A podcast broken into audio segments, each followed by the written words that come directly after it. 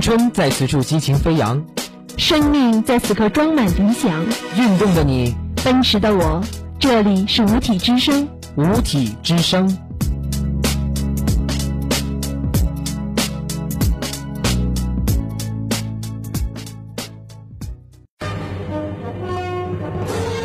看世界，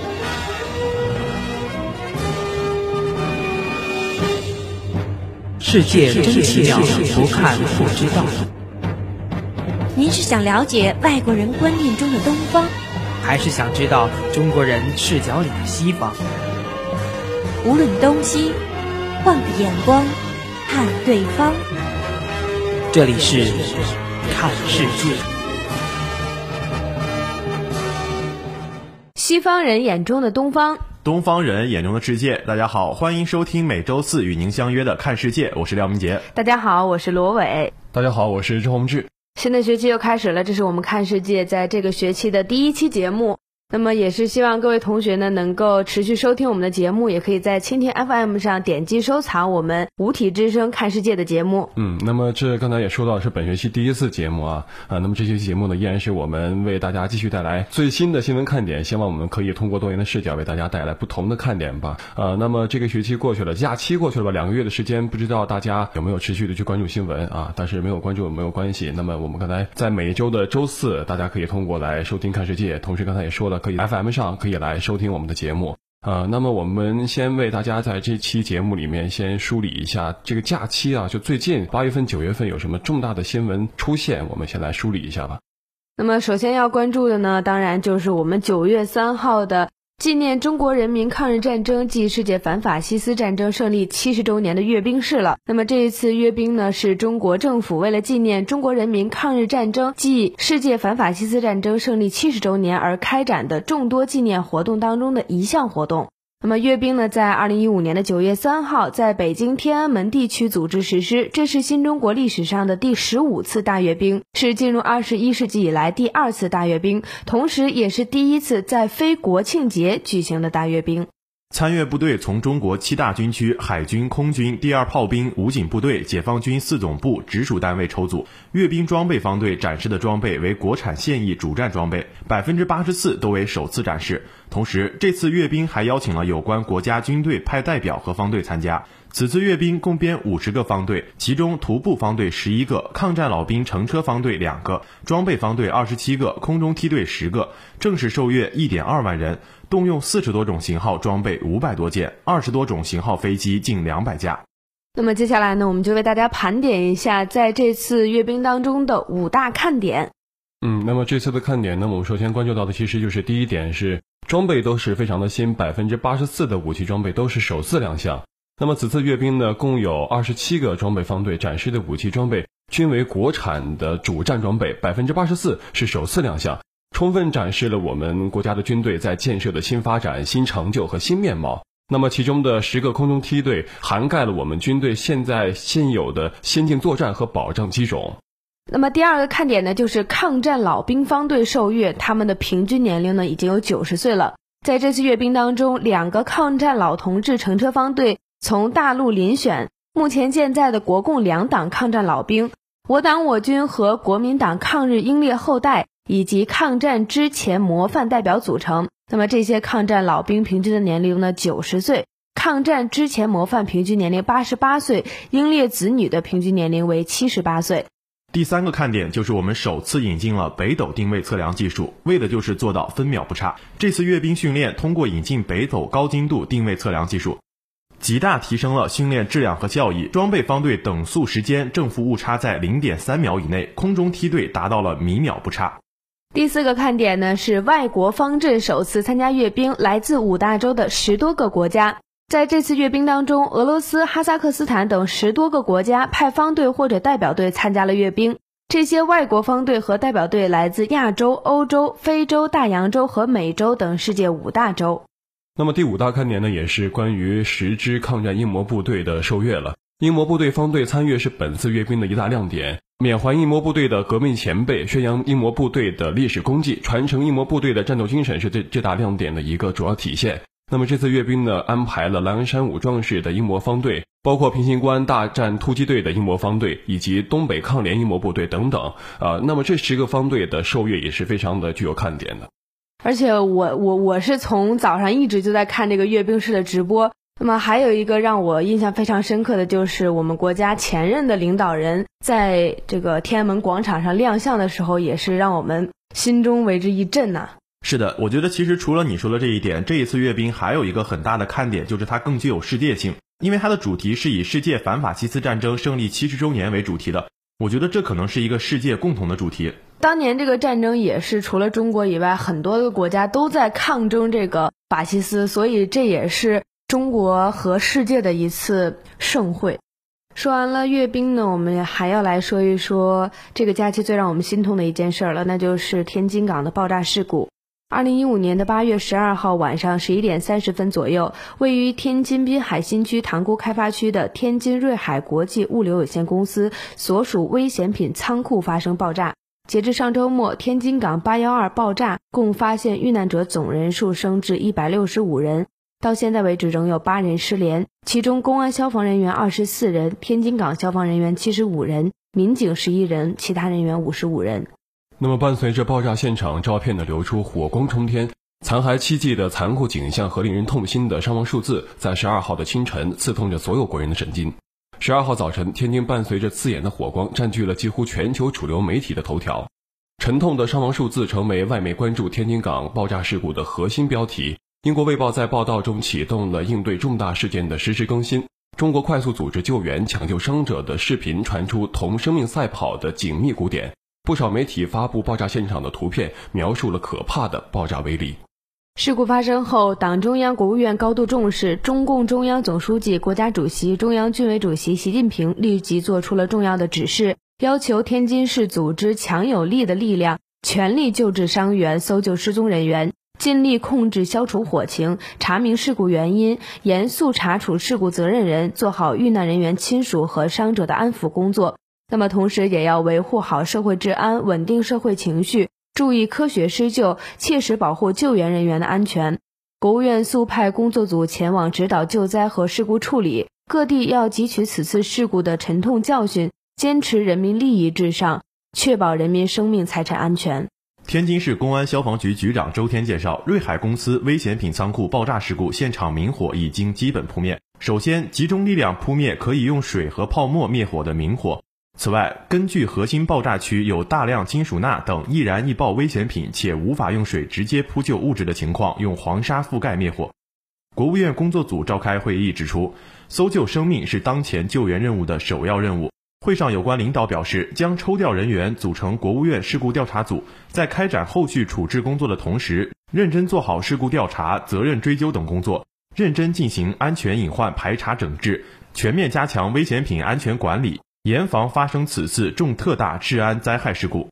八幺二爆炸事故新闻发布会主持人、天津市委宣传副部长龚建生说，在九月十四号的七点零五分，从现场抢救出一名生还人员。根据了解，生还者为天津消防开发区支队一名十九岁的战士，现在呢已经送往泰达医院，目前在胸外科普通病房。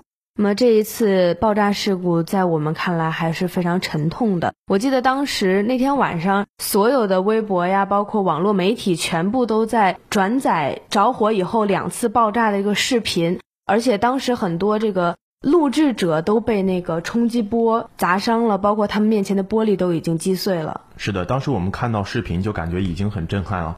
但是我们通过后续的报道，可能还有更多震撼的事情让我们发生。就比如说，他们当时第一批进入这个事故现场的消防中队，他们这个中队现在是只剩下两个人了，就是他们中队当时呃，因为可能有事情没有去参加救火的两个人，正正在休息的两个战士，这整个中队可以说几乎是全军覆没。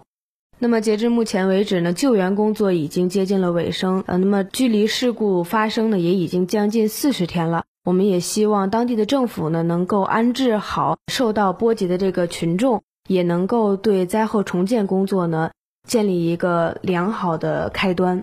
嗯，那么可以说这次灾难的过去也是给我们带来很深的反思啊。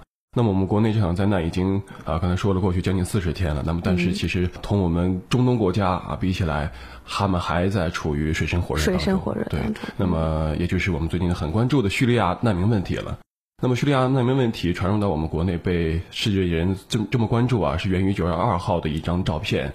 那么土耳其警方发现了年仅三岁的叙利亚难民艾兰库尔迪的尸体。这个小男孩和自己已经五岁的哥哥加里伯还有母亲李恩逃离叙利亚之时，淹死于地中海。幼小尸体的图片如同病毒般蔓延开来，它让人深刻理解了叙利亚难民危机的危险和绝望境地，并且激起了全世界艺术家强烈的情感反响。那么，这名叫做艾兰的三岁儿童浮尸土耳其海滩的照片的出现，也让人们更多的来关注到叙利亚难民的问题。嗯，我们也是挖掘到了一条去年十二月份的新闻，那个时候就已经持续了三年半的叙利亚内战，引发了全球最严重的难民危机。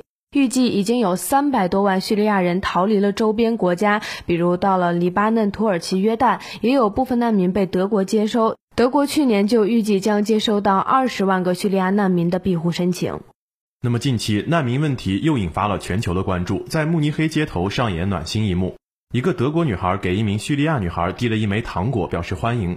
在叙利亚难民抵达慕尼黑的时候，有志愿者给他们提供糖果、水和背包。在他们住进庇护所时，一个当地的餐馆还给他们提供披萨。据美联社在九月初的报道，德国今年可能会接收高达八十万的难民。巴西、委内瑞拉和智利等国都表示愿意接收来自叙利亚的难民。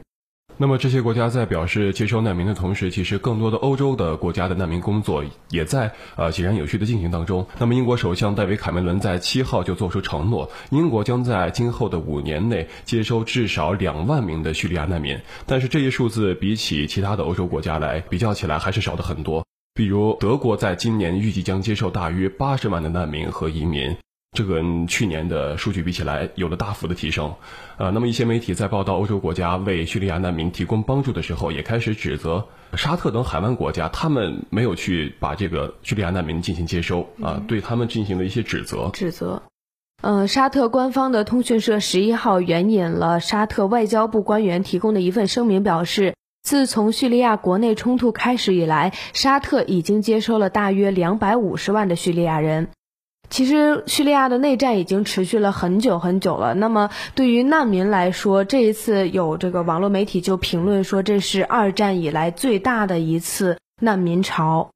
的确，其实这次也不光是最大的，而且这个问题已经持续了将近四年多了啊。难民问题一直是被人们所关注。那么这最近一段时间又被呃轰动到风口浪尖之上，其实就是因为之前那个小男孩对的照片。但是其实我们如果一直把这个问题啊当做一个持续的问题来看的话，啊，其实这个我们最希望的一个结果还是有一个最好的解决，那就是全世界都能参与到这个事情当中。我们看到南美国家也发出自己声音，想要去接收难民，这是一个非常好的消息。但是到底能不能落实啊？包括除了南美国家之后，啊，英国、美国这些大国，他们能不能够承担起他们大国的一个责任，能够扮演起这一个大国的角色来讲的话，也是非常重要的。所以说，难民问题还会持续，我们也会持续的关注。好了，接下来进入我们今天的世界看中国。日本新华侨报九月十三号发表了一篇原题为“日本媒体说历史不是哈哈镜”的文章。那么他们表示，日前日本电视台推出战后七十年特别节目《教科书上学不到的战争》。在节目的开头的街头采访当中，对八月十五号是什么纪念日这一问题，回答准确率居然只有百分之五十四。这是很让人深思的。改善中日关系，实现中日两国世代友好，离不开青年一代的努力。那么，这种努力与正确认知历史是密不可分的。历史是最富有哲理的教科书，而不是一面哈哈镜。在一九八二年八月二十六号的宫泽谈话，当时针对石教社应将对中国的侵略写为进出等遭到中方抗议。日本内阁官房长官宫泽喜一表示，日本政府在日中联合声明中写入。痛感日本国过去由于战争给中国人民造成的重大损害与责任，并表示深刻反省。这一认识迄今没有丝毫变化。这一谈话发表后，日本在教科书审定标准中加入了一个新的条款，规定在涉及与邻国相关的历史事实时，有必要考虑到对于相关历史事实的国际理解和合作。但是这一规定执行的如何，日本青年匪夷所思的答案就是答案。与之相比，中国屡遭诟病的抗日神剧，这种居然有“同志们，八年抗战开始了”之类台词的神剧，以不可忽略的方式扭曲了中国一寸河山一寸血的抗战历史，更扭曲了中国青年的历史认知。这种情况如果不改变，以史为鉴，面向未来，同样是难以实现的。那么，我们必须强调的是，中日是一衣带水的近邻。在两千多年的相互学习、相互借鉴、共同发展的历史长河里，和平友好才是主旋律，而战争仅仅是一股逆流。应该奋发向上，而不是玩世不恭；应该牢记历史，而不是将牢记历史等同于牢记仇恨。必须明确，牢记历史是为了开创未来，不忘战争是为了维护和平。改善中日关系，实现中日两国世代友好，离不开青年一代的努力。这种努力与正确认知历史密不可分。历史是最富有哲理的教科书，而不是哈哈镜。中日问题已经是一个老生常谈了。那么在这篇文章当中，我们也可以看到，作为一个日本媒体，以这样的一个角度来看待历史，实际上也是相当于日本发出了一个声音，想要去正视历史，想要和中国能够建立更加友好的这种关系。好了，那么看完中国和日本的关系，接下来我们再来看一下中国和美国的关系。一位哈佛教授谈到，习奥会将会给世界带来惊喜。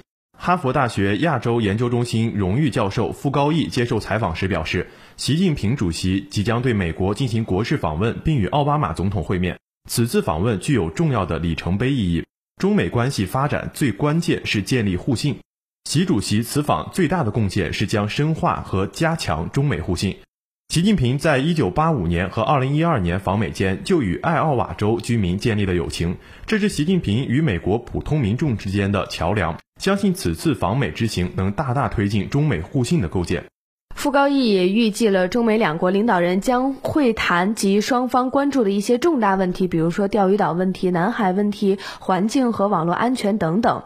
两国领导人上次在北京会面时讨论了环境问题。傅高义认为，他们还会就这个议题进入更加深刻的讨论。作为中美关系领域的美国权威专家，傅高义承认，中美之间确实存在的一些分歧，比如说网络攻击指控和南海问题。他表示，在这么短的访问期内，两国要在这些敏感的议题上达成共识，其实是比较困难的。所以，大力推进双方互信是最重要，也是最基本的推动两国关系的方法。同时，傅高义还指出，中美两国不应该只在军方的互信机制、气候变化和网络安全等双方关切的议题上建立互信，还应该加强中国和美国国会之间的交流，鼓励美国议员更多的了解中国。他说，美国政府对合作应该是有更加开放的态度。他认为，在一些国际项目上，中国可以做些调整，例如中国的一带一路战略和亚投行的建立，美国政府应该参加这些项目，而不是抵触，因为他们是对美国有利的。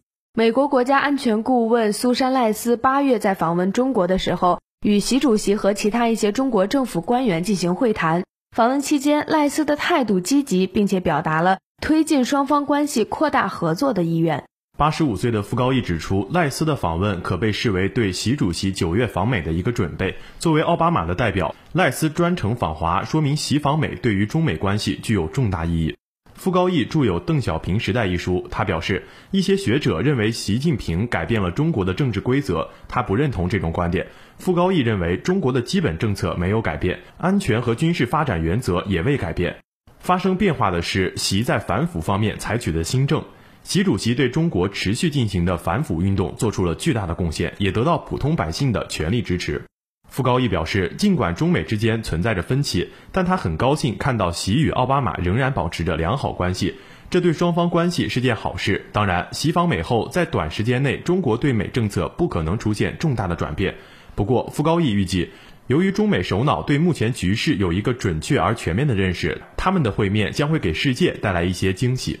那么具体要带来什么惊喜呢？我们也会持续的关注，在协奥会进行之后，再为大家进行一些报道。那么从另一个角度来看，其实习近平和奥巴马作为中国和美国两个大国的首脑进行会谈，也是以一个和平友好的基础来进行会谈。那么文章当中提到的一些比较敏感的问题，比如说网络攻击啊、南海等等这些问题，在短时间内达成共识比较难，但是。我们应该有理由相信他们会在以后的这种长期的发展当中解决和达成共识的。是的，其实就像文中所说的，两国关系最重要的就是互相信任。可能我们假如做到了互信，这些问题将来都会慢慢随之解决的。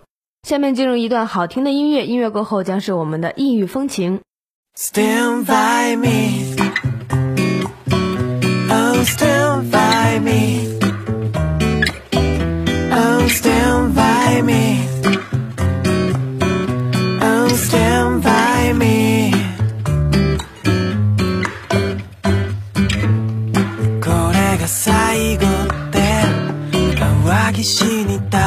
君を見る、oh yeah 立ち上がる太陽に揺れる影ふとつかすなって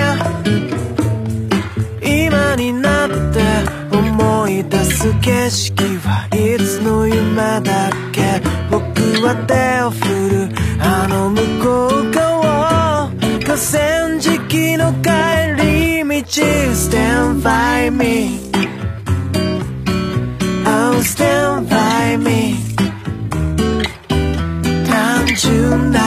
さ分かってるんだよ。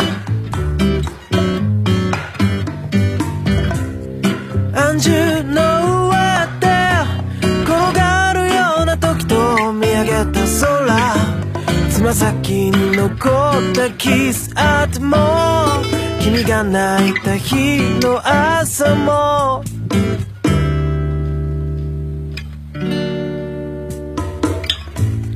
朝もやな見た目の赤目やな気の向く方へ行こうよ。僕らはたまったまま帰らない日に気づいてるの。雨を待って咲く花だってある。ってことさきっと君はつぶやいて僕の前を歩く。Stand by me. Oh stand by me. 肝心なことは伝えぬまま僕らのメロディーを鳴り続ける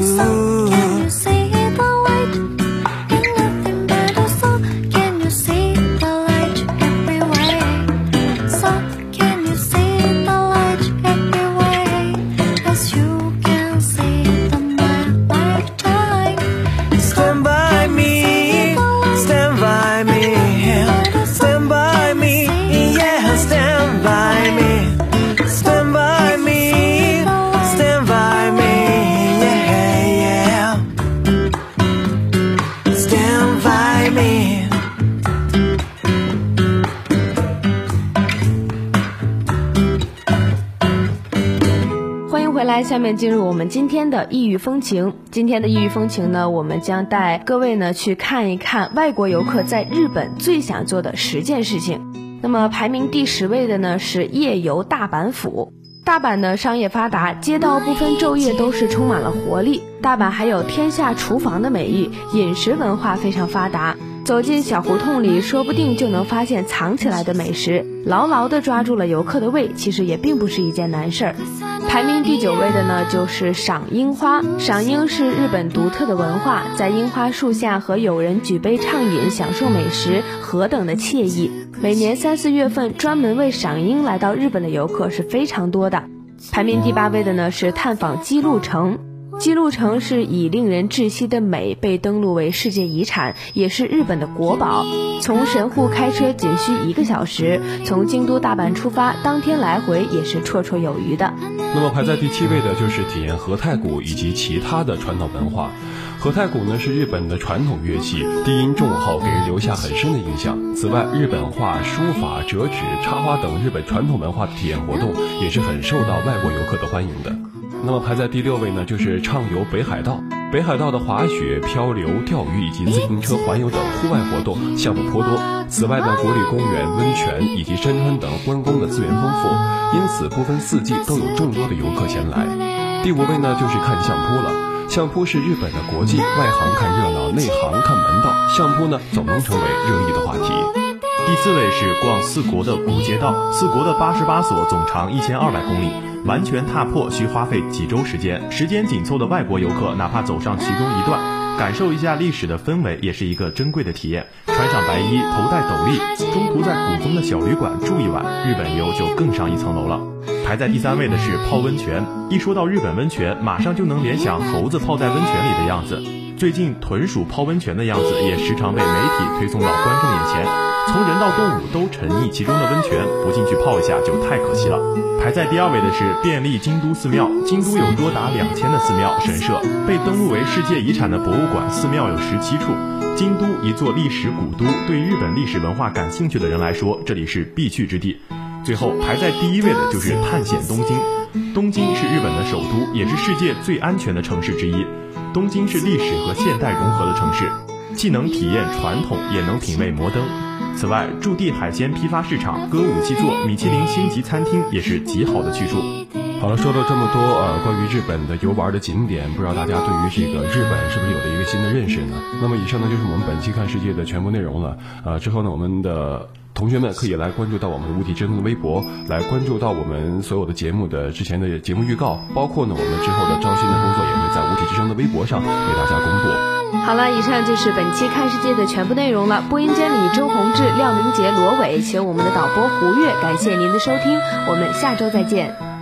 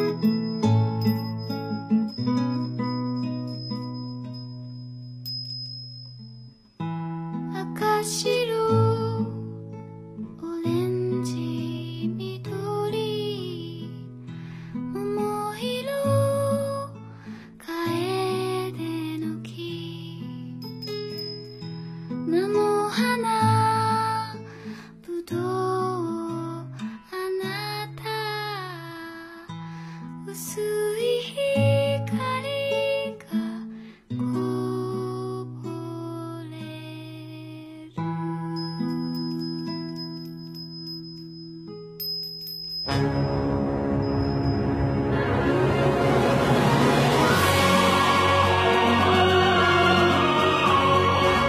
声就是心声，让我们用音乐、用艺术来注解中国梦。歌声表达了对梦想的不懈追求，对祖国的无限热爱。歌声演绎了我们这个时代的变迁和辉煌，表达每个中国人对梦想、对未来、对生活的美好憧憬。五体之声每日一歌，一歌献声中国梦。